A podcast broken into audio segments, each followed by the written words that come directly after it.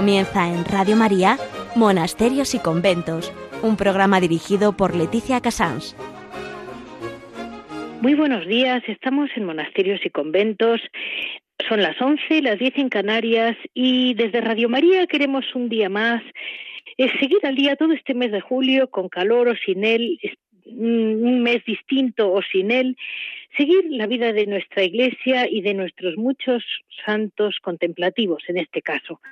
Eh, vamos a hablar en agenda hoy por fechas, estrictamente por fechas. Voy a hablar de San Buenaventura, que nunca he hablado de él porque como el día 16 es Nuestra Señora del Carmen, mm, la Virgen se ha tragado a todos los santos que la tocan. Pero en este programa he querido ir uno a uno acerca de ella. Eh, luego vamos a hablar con un franciscano que nos va a explicar con detalle y yo creo que seguro que mejor el espíritu realmente que San Buenaventura supuso que es un santo muy muy importante para la orden y para la Iglesia. Eh, Nuestra Señora del Carmen, nos, hablará Fray Rafael Pascual, lo que realmente es para, para todos. Nuestra Señora del Carmen, estrella de la mañana y estrella siempre de este programa. Después hablaremos de distintos frutos de santidad que ha dado la, la Orden del Carmen, que realmente siempre tenemos algún santo nuevo que descubrir. Javier Rubia, mm, no sé muy bien de qué nos hablará hoy, pero le dejamos como siempre un tema en sorpresa a su, a su gusto. Este es el programa de hoy, lunes 13 de julio, y muchísimas gracias desde hoy a Marta y a Javier Esquina, porque están siempre ocupándose de todos nosotros y de que todo esto salga adelante y vamos a dar paso. Si tienen algún problema, monasterios y conventos arroba radiomaria.es. Ya lo saben que me pueden contactar en monasterios y conventos arroba.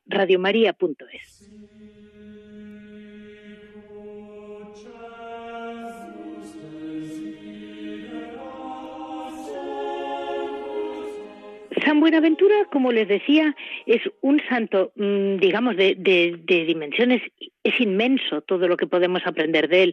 Muy difícil de resumir, porque como todo lo franciscano a mí me cuesta mm, resumirlo por la grandeza de, por ejemplo, en este caso, eh, San Buenaventura era ese inmenso teólogo combinado con que al mismo tiempo eh, eh, em, es una humildad extrema. Entonces mm, es muy difícil a veces saber y para empezar a encontrar ese tipo de persona y luego ya es difícil también saber describir por una parte lo grande y lo pequeño todo mezclado, ¿no? Que es un poco la imagen que siempre da un buen franciscano. San Buenaventura, eh, para que se hagan una idea, ha sido llegado a considerar como una especie de cofundador, por ponerle un nombre, eh, de San Francisco. Cuando era chiquitito, muy, muy chiquitito, un niño se llamaba Juan, si no me equivoco, y entonces tuvo un problema gravísimo de salud, algo por el estilo. Y su madre, agobiadísima, lo llevó y lo consagró a San Francisco de Asís. Por lo visto, pues según dice, esto es una leyenda, el santo abrazó al niño y le dijo Buenaventura y de ahí quedó San Buenaventura. Esto eh, es, interpreto que es una forma de leyenda, pero también da una explicación al nombre, ¿no? Eh, entonces, eh, la orden acababa de estar fundada y siendo todavía muy jovencito, ya decide seguir al llamado pobrecillo de Asís, o así es como se le conocía en una orden que acababa de empezar.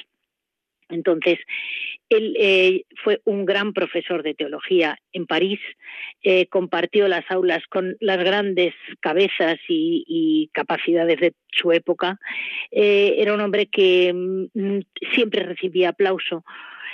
primero porque seguramente bueno era único en la, enseñanza era excepcional y además porque era un hombre humilde que sabía mm, tratar a la gente con la con la con la capacidad de, saber ser un buen profesor, ¿no? Que parece que no sabe nada, pero en realidad eh, va enseñándolo todo. Eh, luego fue nombrado el general de la Orden en 1257. Eh, fue un hombre muy entregado, en que escribió unos libros impresionantes básicamente explicando esto, ¿no? qué es lo que es lo que es el gobierno de la orden. Fueron 11 grandes tomos en que explica cómo lleva el gobierno. Eh, no olviden nunca que los franciscanos, eh, como de alguna manera se basan en la, en la regla de San Francisco, pero eh, San Francisco se apoyó en San Agustín, pero siempre de un modo muy humilde, muy sencillo, muy abierto a cada comunidad, de modo que parecía como que no había ni una regla, por ponerle un nombre. Y él a base de un método de gobierno, pues eh, se estableció como, como, el modo de gobierno de los franciscanos. Eh, escribió grandísimas obras como las sentencias de Pedro Lombardo, que es la más conocida, y luego tiene una que ya debe ser seguramente, nos lo confirmará ahora eh, Fray Francisco, pero mm, es el itinerario del alma, del alma a Dios. Eh, él fue un hombre profundamente místico, mm, supo querer desde los legos más humildes a los mm, papas, a los reyes de su época, eh, aconsejando siempre a las almas y sabiendo siempre ver por encima las almas a las, los cargos o la importancia de la gente que no le importaba demasiado, yo creo. Eh, él era un maestro de humildad, un maestro de paciencia, un maestro de pobreza, y supo mm, llegar a ser obispo, cardenal, eh, participar en el gran concilio de Lyon, que muere justo en el concilio, supo eh, todo, llevar todos estos cargos siendo íntimamente pobre, pobre verdaderamente. Hay pequeñas anécdotas que tampoco son, pero por lo visto cuando le iban a nombrar cardenal, él no quería, realmente es que no le podía apetecer menos. Y estaba fregando los platos cuando fueron a poner a revestirle y dijo, esperen un momento que termine de fregar.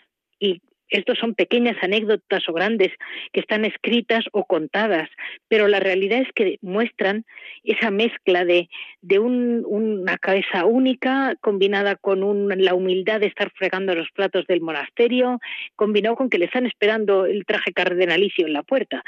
A mí me gustaría, la verdad, me gustaría mucho ver fregar platos a, a muchos santos. Eh, luego, mm, detalles. Ahora que estamos está muy cerca en las puertas la Virgen del Carmen, él era un enamorado de la Virgen del Carmen, no, de la Virgen Santísima. Y él fue el que impuso casi, o lo, lo, lo, de algún modo lo convirtió en un hábito, el continuo rezo del ángelus. Eh, es algo que luego se ha quedado en la iglesia, como forma parte de nuestra iglesia, como eh, o llegaba a los monasterios y rezaba el ángelus, algo así. Eh, luego, ha sido un, santo muy leído y muy venerado por precisamente los, los, grandes papas. Pues, por ejemplo, Sixto V en 1588 ya le nombró doctor seráfico el San León, San León XIII, sí, León XIII, le nombra príncipe de la mística. Es decir, que no ha caído nunca en el olvido, siempre está ahí, San Buenaventura. Y yo no querría que en este programa nunca quedara en el olvido, sobre todo por la gran orden franciscana en la que tantas almas siguen viviendo de todo lo que aquel hombre pudo enseñar y supo enseñar, que sigue vivo después de 700 años. Y ahora vamos a dar paso a, no es realmente una noticia, pero es profundizar y conocer mejor a, San Buenaventura, que creo que le conocemos poco porque está devorado por las fechas, en mi caso, y por, mm, por pequeños o grandes santos que tenemos todos alrededor, pero como es italiano, le conocemos menos. Vamos a dar paso con Fray Francisco Ferrera, que nos va a contar mucho mejor lo que es la vida de un franciscano.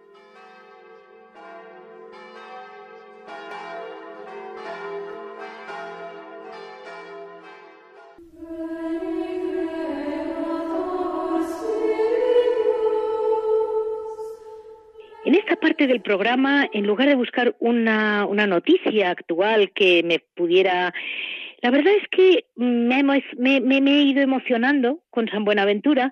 No me cabía la Virgen del Carmen y San Buenaventura en un programa y, he decidido que como los tenía que meter, pues no me cabían noticias.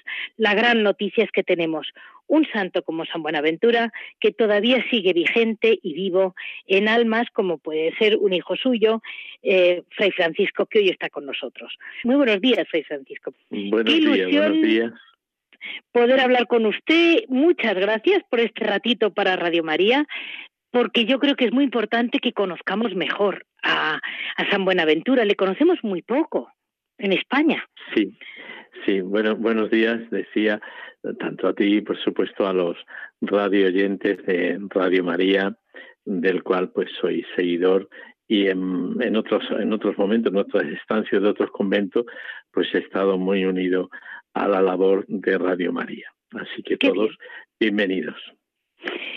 Y mm, Fray Francisco, eh, de la infancia, de San, por, seguir un orden, vamos a ponerles a nuestros oyentes un poco la vida con golpes místicos que tiene desde niño. Eh, él, como niño eh, les comentaba a nuestros oyentes que estuvo muy enfermo y su madre le llevó, lo ofreció, entre comillas, a San Francisco. Sí, sí, eh, ese ofrecimiento que hizo, bueno, pues lo que es todo nuestro, nuestro mundo de la religiosidad popular y esa religiosidad popular, esa devoción eh, en ese sentido en el medievo, como aquella mujer ante la enfermedad de aquel hijo, de su, de su pequeño, lo coloca, lo coloca en, en la presencia de San Francisco, ¿no? Se lo presenta a, San Francisco, ¿no? Ya San Francisco es y tiene ya fama de, santidad por, por toda Italia, ¿no? Entonces, esa mujer, pues como cualquier otra, pues recurre, pues, pues eso, ha oído hablar de, de, de, un, de un hombre de Asís que es santo y que hace milagros y entonces, pues recurre a él. Y por otro lado, el santo parece que algo vio en este niño. O, o, algo así. Eh, sí, el santo, el santo es que eh, aparte de un gran santo, eh, de un gran hombre y una gran columna de la de la Iglesia para siempre, para ayer, para hoy y para mañana, como es Francisco de Asís, ¿no? Pues pues era un hombre que tenía pues en sus pocas palabras pero veía veía tal vez ya en ese niño pues ese personaje, ese santo, ese místico de su orden, ¿no? Pues eh, me impresiona mucho porque es un, tiene un desarrollo San Buenaventura relativamente rápido. Eh, llega muy pronto a las aulas de París, que era en aquel momento pues el máximo, ¿no? Eh, dentro del mundo de la teología, sin duda, era París donde estaban pues las grandes cabezas.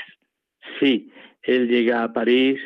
Mm, bueno, hay que decir, él nació en 1221 y en una pequeña, en una pequeña ciudad, eh, una pequeña aldea bañorea de, de en Italia, y, y, fue bautizado y recibió el nombre de Juan de Fidanza, era el apellido, eh, Giovanni de Fidanza. Entonces, nace en el 1221, estamos hablando que desde su muerte han pasado ya hasta nosotros pues 746 años y estamos hablando de, un hombre santo, de un hombre místico, de un hombre grande, de un hombre de una sabiduría, pero a la vez de una pobreza, de una sencillez, de una humildad grande, ¿no? Eh, va inmediatamente entra en el año 1274, um, muere, muere el 15 de julio por eso se le celebra el 15 de julio, muere en Lyon, en Francia. O sea que él entró muy rápidamente al servicio de la vida de la Iglesia, de, la vida de, de, todo lo que conmovía y sobre todo en, este sentido en la, en la Santa Sede, ¿no? Era muy, muy del, del Papa Gregorio IX, ¿no? Y además Gregorio IX significa mucho para, para San Francisco y para la orden, ¿no? Fue el, protector, el protector de, de la seráfica orden, ¿no? que tenemos que decir que era complicado, porque en aquel momento, eh, para situar a nuestros oyentes, en aquel momento cada orden era un pequeño mundo. Por ejemplo, él coincide en el tiempo casi con San Francisco, con Santo Tomás de Aquino, pero era bueno, de ser dominico a ser franciscano, bueno, aquello era un mundo. Sí, era un mundo, era un mundo eh, uno de un lado, otro de otro. La verdad es que después la historia tal vez nos ha colocado en situaciones un poco a lo mejor como de disputas, ¿no?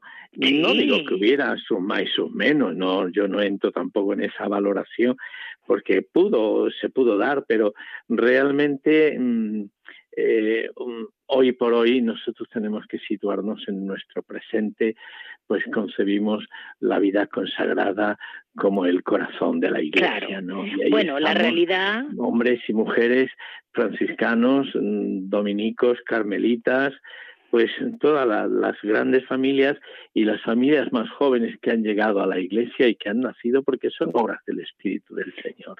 Pero yo creo que debía de ser un estilo también, porque eh, todas las naciones también se peleaban, los pueblos se peleaban, era un mundo más micromundo, ¿no? Todo. Tenían menos tendencia a la paz. Tenía, exactamente. Mm, había ahí, pues, mm, ese sentido de mm, lo mío es mejor que lo tuyo. Sí, pero eso estaba ahí a, fuego porque eso lo ves en libros de historia, los pueblos, las familias, todo. las ciudades, y, hoy pues queda, queda mucho resto en la misma vida política de nuestro propio país. No, lo mío es mejor que lo tuyo, ¿no? Mi, programa es mejor que el tuyo, ¿no? Y es una realidad que San Buenaventura en ese sentido no entró, porque además conoció, fue, fue profesor junto con Santo Tomás de Aquino en Lyon, eh, murió San Buenaventura, Santo Tomás, perdón, Santo Tomás de Aquino, que no participó de, del concilio de Lyon. En cambio, sí llevó San Buenaventura, pues todo, todo, todo ese, ese mundo, ese mundo del concilio de Lyon, pues lo llevó él de la mano, ¿no? ¿Y por qué se le llamó el doctor seráfico? Mm, el, el doctor seráfico porque, mm, bueno, pues en ese sentido es como ese alma de Francisco que es capaz de recoger, porque sin duda no es fácil, aún hoy no es fácil, muy difícil, de recoger todo, todo, todo el legado de San Francisco, lo tiene en sus manos, y él es un sabio, pero es sobre todo un hombre de oración, un místico, un santo, pero es el sabio humilde y sencillo que es capaz de, de acoger ese legado de Francisco, lo que escribió, lo que no escribió, lo que dijo, lo que convocó, los capítulos, mm, toda la historia, la vida de Francisco, pero sobre todo la vida de los hermanos, ¿no?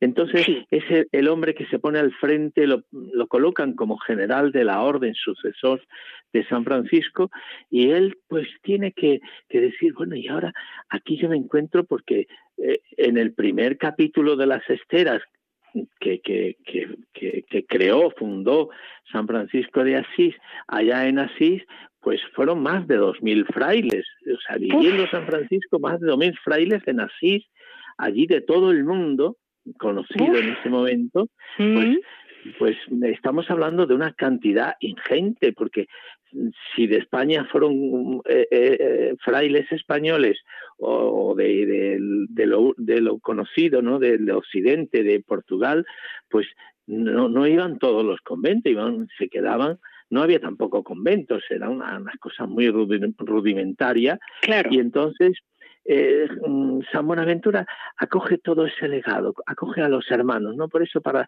para él los hermanos significan tanto, ¿no? Es un valor supremo que, que para él tiene el hermano, porque lo ha captado en Francisco, lo, lo ha recibido de Francisco, el amor el amor, ¿no? El amor al hermano. Y entonces San Buenaventura lo que hace es que, digamos, mm, con esa sabiduría que tiene, y con ese sentido organizativo, porque para eso San Francisco, entre comillas, era era un poquito más, pues nada, pues todo, todo estaba bien, ¿no? Pero San Buenaventura dice, no, esto hay que encauzar, esto hay que hacer y, y, estructurar un poco a nivel, él está muy metido en el mundo, en el mundo de la Santa Sede y en el mundo de, bueno, pues del estudio y tal, y entonces todo esto hay que organizarlo, entonces le da a la orden un sentido ya, pues como de una orden dentro de una iglesia. Y él y tal, ¿no? Entonces, como una gran columna de la iglesia y le da toda esa estructura que diríamos hoy. Sí, sí, justo. Me impresiona mucho cómo mm, hay una escena tan, bueno, por lo que por lo que he leído, he leído bastante, me lo voy tragando porque me ha, me ha devorado el santo, se lo digo, ¿eh? Yo no creía en la que me metía, ¿eh? eh cómo cuenta una anécdota que un hermano lego muy humilde, que debía de no saber nada, eh, un día le dijo algo así como, como, ¿cómo usted siendo, sabiendo lo que sabe? Claro, usted estará muy cerca de Dios, pero ¿yo dónde voy a llegar? Y entonces él le contesta, una pobre anciana, si quiere al Señor más que yo, estará muy por delante de, San Buenaventura, de, Buenaventura, algo así. Sí. Y entonces el ego le dice, aquel día comprendí que el amor era lo importante y, estalla de felicidad o no sé si se va al cielo o no sé qué le pasa. Sí, sí, sí, algo así, ¿no? Esa, esa, esa sencillez que tenía y basta porque además iba con toda la corte, vamos, por decir en un término, tenía que de esa época, eh, con toda la, corte y tal, y, y, y, va de visita a visita a aquellos hermanos, aquellos que están pues en chozas, porque era el principio, fue así, ¿no? Y prácticamente ha sido como una, una ley, una norma de todos los conventos, este mismo donde yo estoy morando eh, ahora en, en el convento Madre de Dios de la ciudad de Lucena, en la provincia de Córdoba, pues, pues nació una, había una pequeña ermita muy pequeñita a las afueras del casco histórico de la, de la ciudad, de, esta noble ciudad de, de Lucena, y entonces en esa ermita llamada de la Madre de Dios, pues ahí alrededor los frailes, los cuatro, seis o los que fueran, hicieron sus chozas, era lo habitual, en torno a esa ermita hicieron sus chozas y entonces eso ya, cuando luego vienen ya pues pues todo ese mundo del medievo en adelante, hasta nosotros estamos hablando ahora mismo aquí en Lucena de, de, de, mil, 1506, o sea que, que, que, es, es un tiempo todavía joven del nacimiento de la orden, ¿no? Y entonces vienen los llamados bienhechores, benefactores, que, bueno, pues no, no empiezan a decir, hombre, ¿cómo van a vivir ahí los pobres eh, en unas chozas de cualquier manera? Entonces, pues empiezan a construir, ¿no? Eh, eh, así fue mm, y así ha sido la historia de la orden. Y hoy habría que decir que tantas cosas de estas pues nos sobran, ¿no? Pero bueno, ahí están. Y realmente lo del hermano se paró, mandó a parar y escuchó al hermano, ¿no? Eso es muy importante, escuchar al otro. Ver qué, qué, quiere el otro. Y el otro era una simplicidad, una, una sencillez, pues, pues seráfica, ¿no? Y, y le contestó y, la, y habló también que él, siendo un gran doctor eh, y tal, pues supo acoger las palabras de aquel hermano, supo transmitir con su mirada, con sus palabras, con sus gestos, pues ese cariño, ese amor fraterno, esa fraternidad franciscana, ¿no? Se la supo transmitir al hermano, que era muy tímido, por cierto, y entonces se llenó de gozo, ¿no? Se llenó de gozo de ver que el espíritu de Francisco eh, estaba ahí, estaba latiendo en la boca de, de, Buenaventura. Es que a mí me impresiona mucho porque hay otro tema que eh, yo creo que fue muy discutido, muy, muy discutido entonces, que es el de mm, las órdenes mendicantes. Y yo creo que en el fondo, hoy en día, con esa obsesión de ser autosuficientes todos, es que sigue el mismo tema después de 700 años. Es decir, eh, él hizo grandes mm, eh, sermones, explicaciones, opúsculos místicos sobre realmente eh, la, defensa de lo que son las órdenes mendicantes. Es decir, si usted quiere ser pobre, por favor, déjeme. Sí, sí, Pero no te dejan, no. Quieren que seas autosuficiente y no me des la lata. Sí, sí, se, cambian no, son, no, solamente los conceptos, sino los ideales, ¿no? los criterios, ¿no? Y entonces, pues, pues este hombre, mm, Buenaventura, esa piedad, podríamos llamarle bonaventuriana, que es una piedad cristocéntrica y mariana, ¿no? Y mariana, como antes apuntabas, ¿no? Entonces, desde ahí, pues, mm, él, él realmente, pues, la defensa, porque ha nacido algo nuevo en la Iglesia.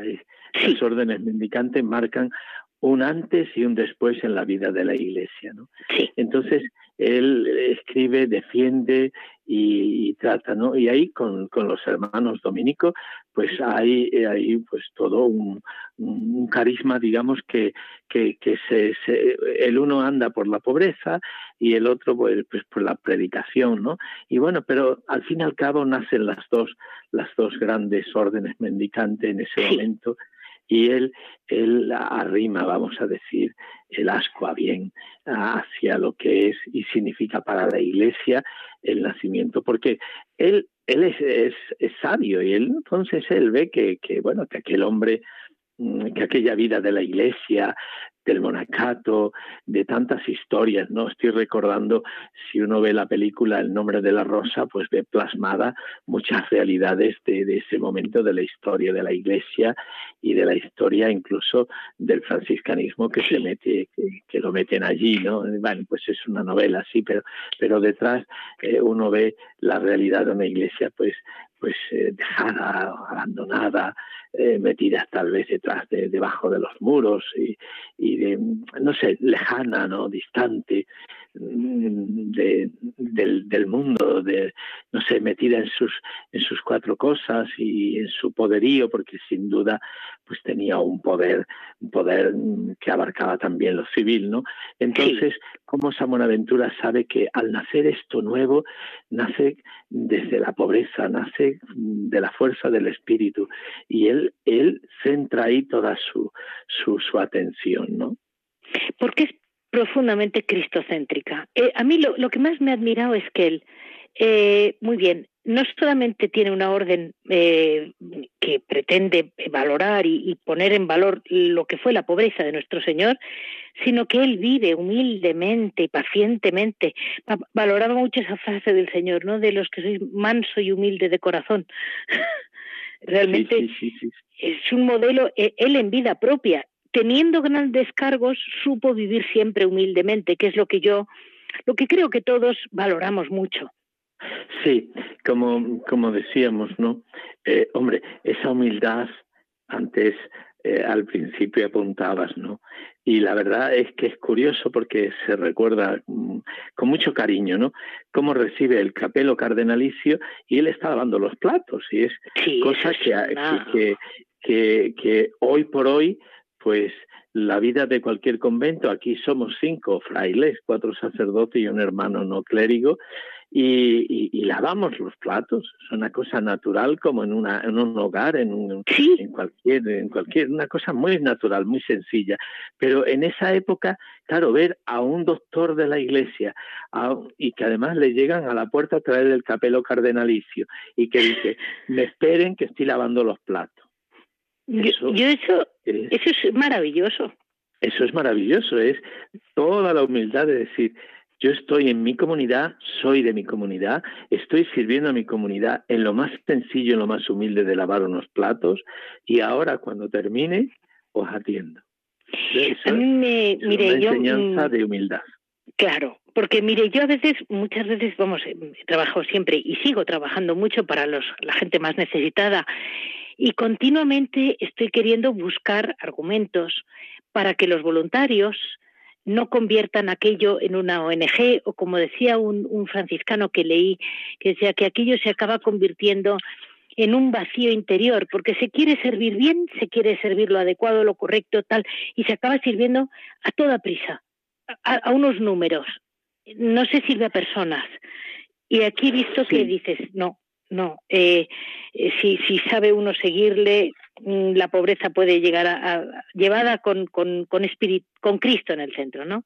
Es como se llega. Sí, sí, precisamente antes mm, apuntabas un poquito. Sí. Eh, mm, él, digamos, bueno, pues toda su formación sigue sigue a su gran maestro Alejandro de, Al, de Ales sí. y, y entonces eh, digamos, el centro o lo que en ese momento va rigiendo un poco la vida de la teología de la Iglesia y la que va, va abriendo camino es la teología agustiniana, ¿no? Y es en la que él se centra, pero que a la vez que se centra en ella, se descentra para ir configurando nuevas líneas teológicas, ¿no?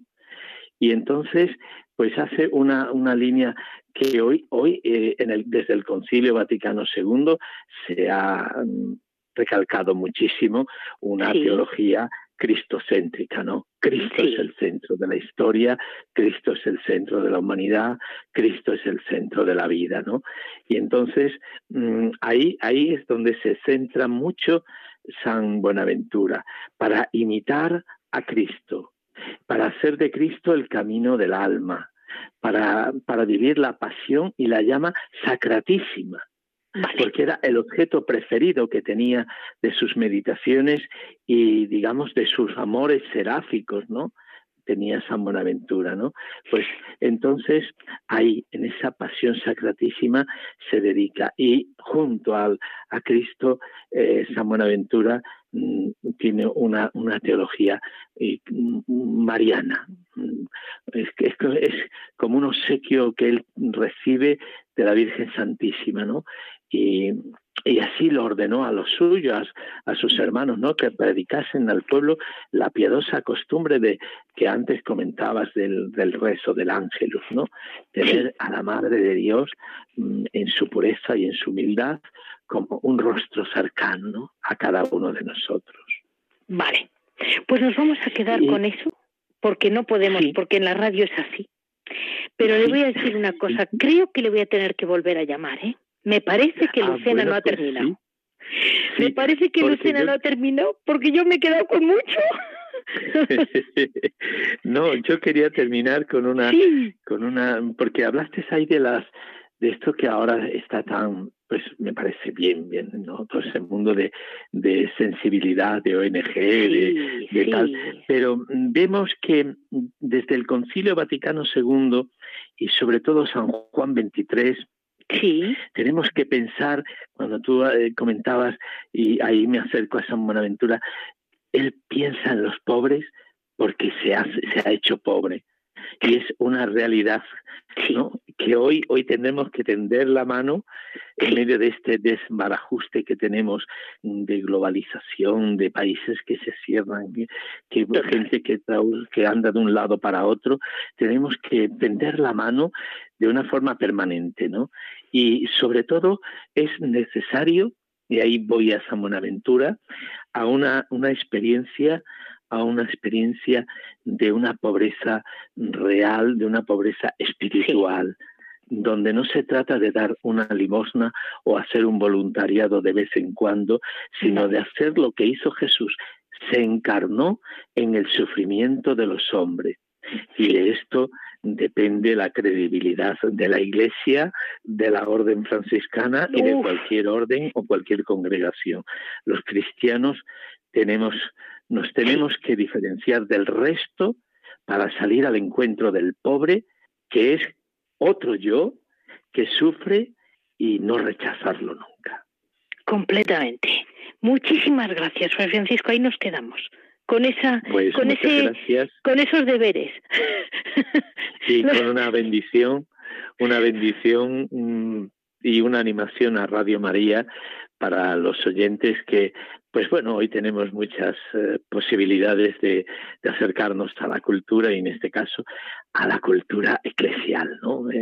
acercarnos a, desde Internet a, la cultura de la Iglesia y conocer para amar y querer mucho más a la Iglesia cada día y ser más Iglesia. Sí, pues muchísimas gracias, de verdad, y seguiremos con Lucena. No crea que se ha librado de mí, porque la Navidad con los niños y, y Francisco cae. ¿eh? Sí. vale, de acuerdo.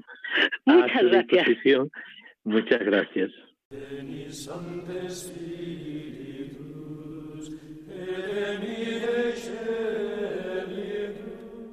Muy buenos días, Fray Rafael. Mm, en este, en esta parte del programa que no puedo dejar el mes de julio sin hablar de Nuestra Señora del Carmen. Mm, Nuestra Señora del Carmen realmente cada día tiene, como tiene tantas, mm, tantos símbolos en su imagen, siempre hay algo que descubrir. Eh, una primera cosa que le pregunto, eh, se tiene, me decía usted que conoce que hay una, una imagen que es muy, está muy extendida entre la orden de la propia Virgen del Carmen, que parece que es la original, la Virgen de Trapani, algo así. Sí, es muy curioso porque es una tradición, como tantas tenemos en el Carmelo, de que la Virgen de Trapani, del convento de allí de, en Sicilia, fue la primitiva que estaba en el Monte Carmelo, pero ante la invasión de los musulmanes, cuando la orden tiene que dejar el Monte Carmelo y pasar a Europa, y cada uno va a sus lugares de origen, entonces se llevan y queda en Trapani. Esa imagen que, ah. en muchos, museos se conoce, ¿eh? muchos conventos, pero claro, hay que dar la idea de que esa, entonces se pueden hacer copias de esa imagen por muchos conventos. Y en los conventos antiguos tenemos imágenes de la Virgen de Trapani, copias, más grandes, más pequeñas, y, la, y lo que interesa más es decir que San Juan de la Cruz, Santa Teresa de Jesús, tenían imágenes en los conventos antiguos donde ellos vivieron, donde con esa mirada estaban mirando al Monte Carmelo donde nace la orden a los pies de la Virgen del Carmen. Es una cosa que igual mucha gente no lo sabe y que es muy curiosa, cómo la Virgen va recorriendo toda Europa desde el Monte Carmelo en esa hacer una copia y otra y otra de esa supuesta primera imagen de la Virgen del Carmen venerada en el Monte Carmelo. Y Fray Rafael eh, eh, no tendría puesto el escapulario porque el escapulario todavía no lo había entregado. Eso todavía venía después cuando, sí, eso ya es más posterior, sí, es, otro tipo, es una imagen así en pie, esbelta, sí, pero no está como eso, entregando el escapulario y eso no, todavía hay que esperar. O sea que la imagen que tenemos clásica en la cabeza más extendida de Nuestra Señora del Carmen eh, no es realmente la que la que ellos veneraron. Pues en cierta manera no, porque luego también, y, lo que también he hecho cuando vamos al Monte Carmelo, que yo no estoy, pero por fotos y la gente cuenta, es una virgen sentada, pero aquí en España sobre todo la tenemos de pie, con el niño y con el escapulario. sí, sí, sí. Es una imagen que tiene muchas representaciones distintas. Qué curioso, ¿eh? Que cuantísimas. Es que la Virgen del Carmen, y esto se lo comento también a nuestros oyentes, que a veces nos quedamos un poco sorprendidos porque en Fátima, en, me parece que es la quinta aparición, ella se aparece eh, con el con el hábito del Carmen. Y yo lo he investigado porque yo decía, pero ¿por qué aparece con el hábito del Carmen? Y es que por lo que entendí, digamos, parece, ¿no? Es una forma de darle una explicación, representa a María Reina con el niño rey, porque los dos llevan corona, y el, el hecho del escapulario en la mano es como decir todos nosotros sus, sus hijos o sus esclavos o, o, los de su reino, vamos a llamarlo así, ¿no? Y, que esa es un poco la, la, impresión que ella quiso dar, es decir, aquí está la, la, reina de los ángeles, de los hombres y la imagen de reina, ¿no? Y, de otra de las grandes, em, bueno, pues historias de la Virgen del Carmen es esa estrella de la mañana que guió, como usted decía muy bien, al barquito con los primeros carmelitas, como debían de ser, salidos del Monte Carmelo, escapados en una patera, por decirlo un modo. Pues sí, una patera de aquellos años. Sí, y guiando la estrella de la mañana es como llegan a la costa de Francia, o parece, ¿no? Eh, y, ella es la reina de los mares. Sí, la reina de los mares siempre se le invoca todos los pueblos de costa, es impresionante, procesiones por el mar, con la Virgen en una barca y es precioso eso, sí. Y puestos a los mares, eh, seguro que los españoles se la llevaron a América, porque había mucho mar que cruzar. Hombre, desde luego que fue por allí enseguida. y en, en estos años, Fray Rafael, si no me equivoco, este año es puede ser el, el, eh, el, a ver, yo no sé qué aniversario será de Santa Teresita de los Andes, una de las grandes ah, santas de la orden. Sí. muy desconocida, es la primera santa chilena. Sí. Que son nace en Chile, pero de familia de ascendencia. Sí. De, España, concretamente de La Rioja, un pueblo que se llama Galilea, nada menos. Ah, vale, vale. Era riojano. Y entonces ella eh, ya, ya, nace allí y muere muy jovenita, con apenas a punto de cumplir los 20 años. y se celebran y se celebra este año, en 2020, el centenario de la muerte en 1920, porque ella nace en 1900 y muere en 1900. Y es muy curioso porque ella profesa en artículo mortis, porque es que ella muere del tifus. Ah, ella no llega a estar, no llega a estar casi, está prácticamente un año, no llega a cumplir un año en el convento y por eso, pues ven que ya se muere, pues que algún caso ha habido y también algunos recientes de un carmelita me suena por África, que vas, como te está muriendo, pues te dan la profesión y para que mueras ya con la profesión hecha. Y de ahí al cielo corriendo. y es, es, muy venerada en Chile ella, ¿eh? Sí, tiene el santuario en el convento de los Andes y, tiene mucha devoción. Está allí la capilla, es un santuario dedicado a ella. Tiene una cantidad de devoción, de peregrinaciones de jóvenes de todo tipo y confesiones. Los padres que han estado por allí me han contado que es una maravilla la devoción que se le tiene allí a Teresita de los Andes. Claro, una chiquita de apenas 20 años que, que, enseña lo que es el amor a Cristo. Desde niña lo tiene ya. O sea que es otra santa carmelita que habla de amor. Totalmente, de amor, de amor a Cristo, de amor a la Virgen, de amor a todos, a todos enamorada para aprender nosotros a amar de verdad al Señor y a la Virgen del Carmen. Pero le diré que tampoco es, eh, es tan elemental, porque hablar de amor se habla mucho. Sí, de ahí es Santa Teresita. Entrado, como hablaban los santos del Carmelo. El amor del corazón, el que nace de la, el que está junto al sagrario y se llena todo de amor verdadero. Y, desde Chile mm, vamos a dar más vueltas con las hijas de la Virgen del Carmen. El otro día leí un artículo suyo de la Beata Cándida de la Eucaristía, que me hizo mucha ilusión oh. porque se llama de la Eucaristía como mi hija, en el sur de Italia, si no me equivoco. Sí, la Madre Cándida es también de, este siglo pasado, ella muere ya más mayor. Y es una enamorada de la Eucaristía, se apellida de la Eucaristía, pero es que tiene unos escritos impresionantes dedicados a la Eucaristía, tiene unas experiencias místicas muy fuertes, y habla de la Eucaristía en las virtudes, la Eucaristía en los votos, la Eucaristía y la Virgen, la Eucaristía, y todo, todo está relacionado con la Eucaristía porque ella vive de verdad esa presencia real de Cristo en la Eucaristía, el sacrificio, la redención, todo está en la Eucaristía y nos estamos pidiendo todo. Si no nos acercamos a estos santos que nos ayudan a potenciar y a entrar en la profundidad del misterio de la Eucaristía, como es Madre Cándida porque Madre Cándida cuenta muy bien cómo hace ella la adoración por la noche, ¿no? Como cuando todos se iban, ella se quedaba. Sí, y tiene ella cuenta cuando todo un día del Corpus. Sí. Pues que se va después, del, después de la misa, pues queda siempre el Señor expuesto y se va al coro y empieza a llenarle de amor y está Jesús aquí, es mi esposo y lo quiero. Y es un diálogo, es, es el diálogo de ella con el Señor, cara a cara.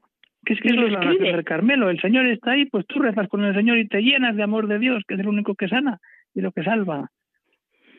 ¿Y, y, lo tiene escrito? Tiene escrito, sí, sí.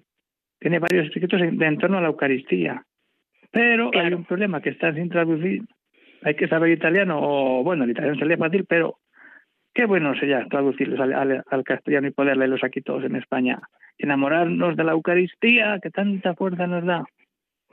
Y a ver, dígame una cosa, Fray Rafael. Eh, ahora que ha habido esta temporada que hemos estado sin poder comulgar tanta gente, eh, la verdad es que se ha creado una ansiedad, pero yo no sé si, si por ejemplo, una persona como la Madre Cándida, eh, seguro que tenían dificultades para comulgar continuamente y sin embargo la, la comunión espiritual la hacía con una intensidad impresionante. Total, total, porque cuando no se puede comulgar hay que hacer una comunión espiritual y meterte en Dios. No es lo mismo, pero hay que vivir la unión con el Señor, presencial realmente o espiritualmente unirnos a que Cristo entre en nosotros. Si no, nos perdemos.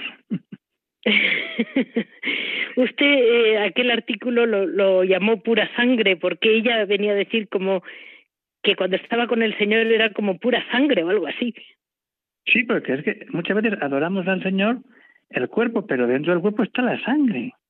Y como conocemos muchos milagros eucarísticos, que las, las formas sangran para demostrar que realmente Cristo está ahí, con su cuerpo y con su sangre. No solamente están en la sangre en el cáliz, sino que están ahí, pero es, el misterio de la Eucaristía que todo su cuerpo y el cuerpo forma tiene que tener sangre, porque si no hay sangre no vivimos.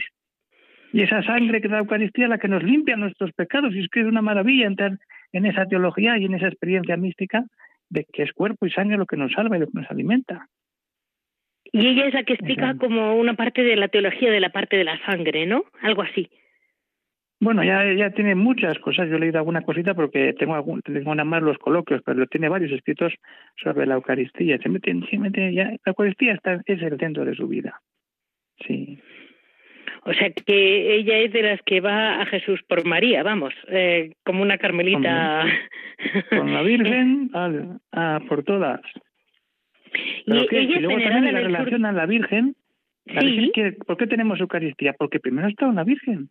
Claro. la Virgen es la que nos da la presencia real de Cristo en el mundo, pero luego se perpetúa. ¿Pero por qué? Porque hay una mujer que es nuestra Madre la Virgen Santísima, que invocamos estos días bajo el nombre de Virgen del Carmen. Y gracias a ella tenemos a Cristo y hoy tenemos Eucaristía y tenemos ahí al mismo Señor que la Virgen y que Madre Cándida adoraron y estuvieron con él. Pues, eh, Rafael, siga usted muy acompañado, porque yo ya le veo rodeado de todas estas santas que usted está escribiendo sobre ellas. Tenemos que sacar adelante estos textos. Cuando los traduzcamos, se lo decimos a nuestros oyentes, porque seguro que a alguno le interesa. Hombre, seguro, seguro. Y si alguno sabe italiano, pues que se anime. pues se llama Beata Cándida de la Eucaristía. Cándida de la Eucaristía. Están por internet, se puede buscar. Cándida de la Eucaristía, escritos eucarísticos, tiene varios libros. Y el monasterio está en el sur de Italia, ¿verdad? ¿O en Sicilia? Sí, en, En, no me Sicilia, acuerdo. en, sí, En Sicilia. Ragusa, ella murió en Ragusa.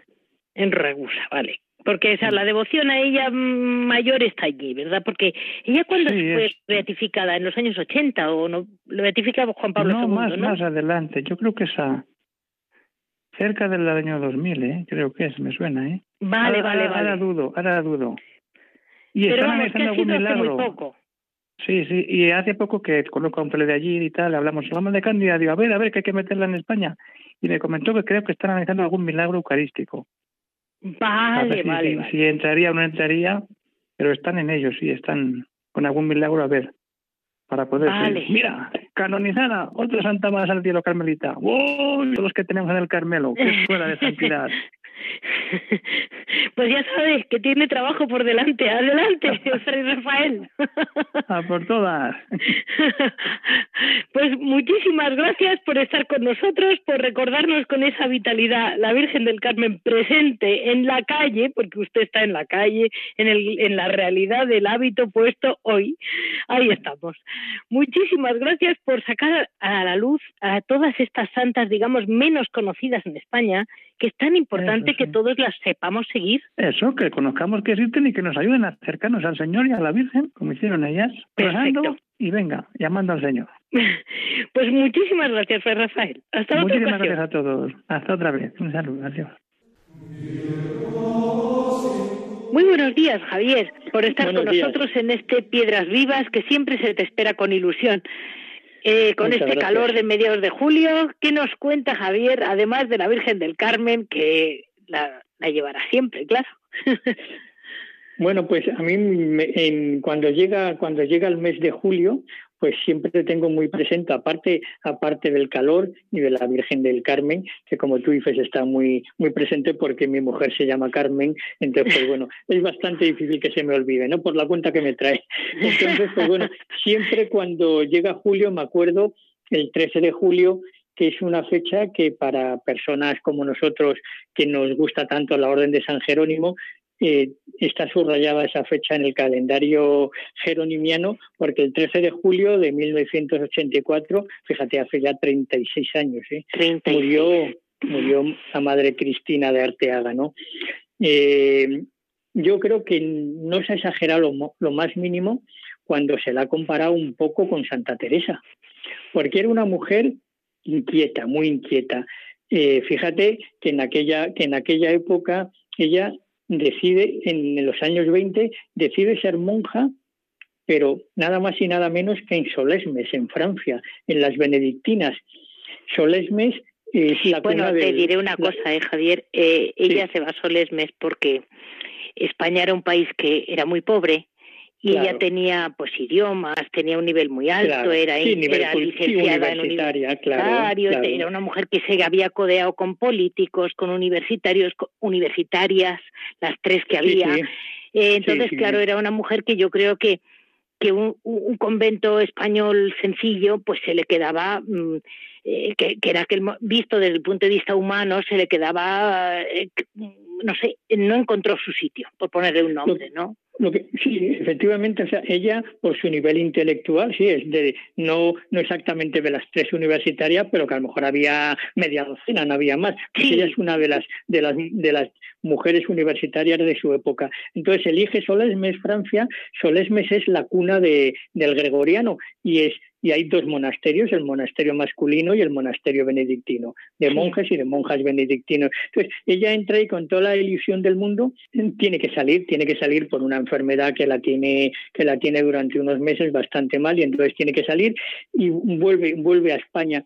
Yo creo que ella debe de volver con una sensación de, de derrota, de no haber podido estar en el monasterio y tenerse que venir y enfrentarse con la realidad de decir, bueno, pues es que los monasterios que hay en España, que yo creo que eso también a la larga le vino bien porque ella lo que hace es un poco abajarse desde su situación de joven universitaria, mm, vamos, no joven universitaria, joven licenciada, y entonces darse cuenta que a lo mejor donde el Señor la llama es en España, en un monasterio que dices, pues voy a tener unas hermanas con las que no voy a poder hablar con ellas de nada de lo que yo sé y de lo que he estudiado, pero bueno, que también esa es la vocación que Dios te pone donde Él quiere. Entonces, es que el pues Señor, mira, hoy hablando de Buenaventura, que fue un inmenso sabio, y cómo supo estar fregando platos, como nos comentaba Fray Francisco, y al mismo tiempo ser un gran doctor. Entonces, el Señor siempre al gran doctor lo pone a fregar platos, eso te lo digo. Claro, Entonces ella en el, en el año 34, en esos convulsos años 30, en el año 34, es cuando conoce el monasterio de la Concepción Jerónima, de la calle Lista de, de Madrid, y entonces, pues bueno, pues ella entra ahí en la Concepción Jerónima y bueno, y se da cuenta, pues que a lo mejor ahí en la Orden de San Jerónimo con las monjas, pues que ahí está su vocación, y entonces, pues bueno, pues dura dura dos años porque, bueno, tiene que salir toda la comunidad por la cuenta que les traía, no quedarse ahí, ¿no? Por cómo estaba el inicio de la guerra civil. Plena guerra.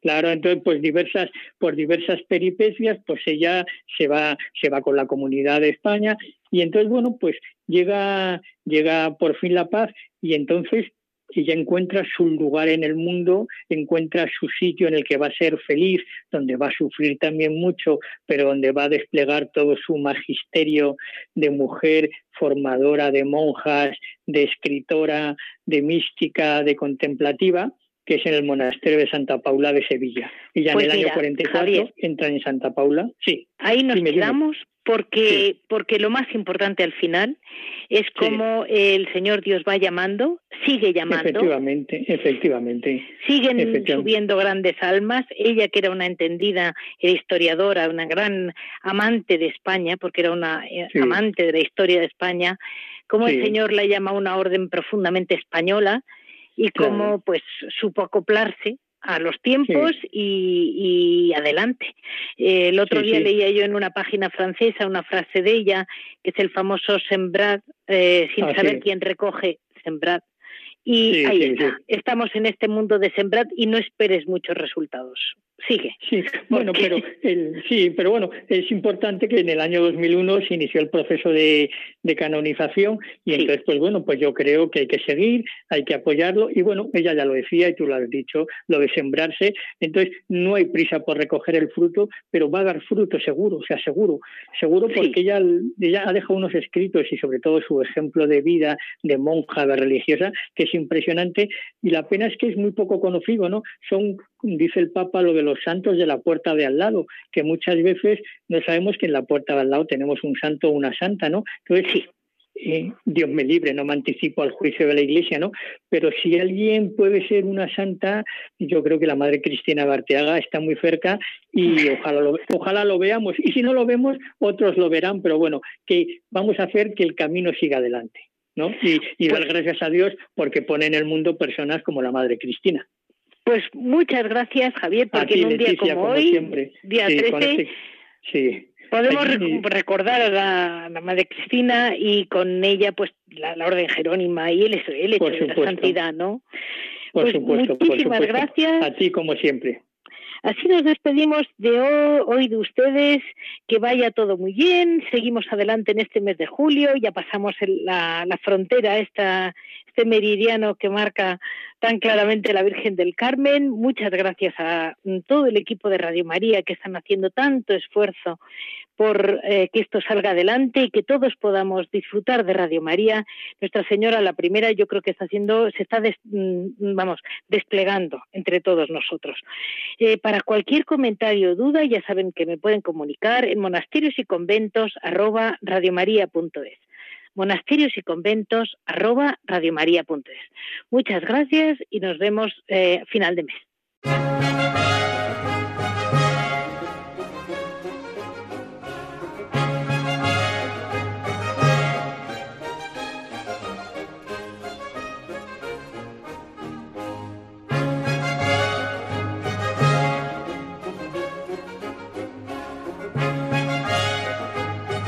Han escuchado Monasterios y Conventos, un programa dirigido por Leticia Casans.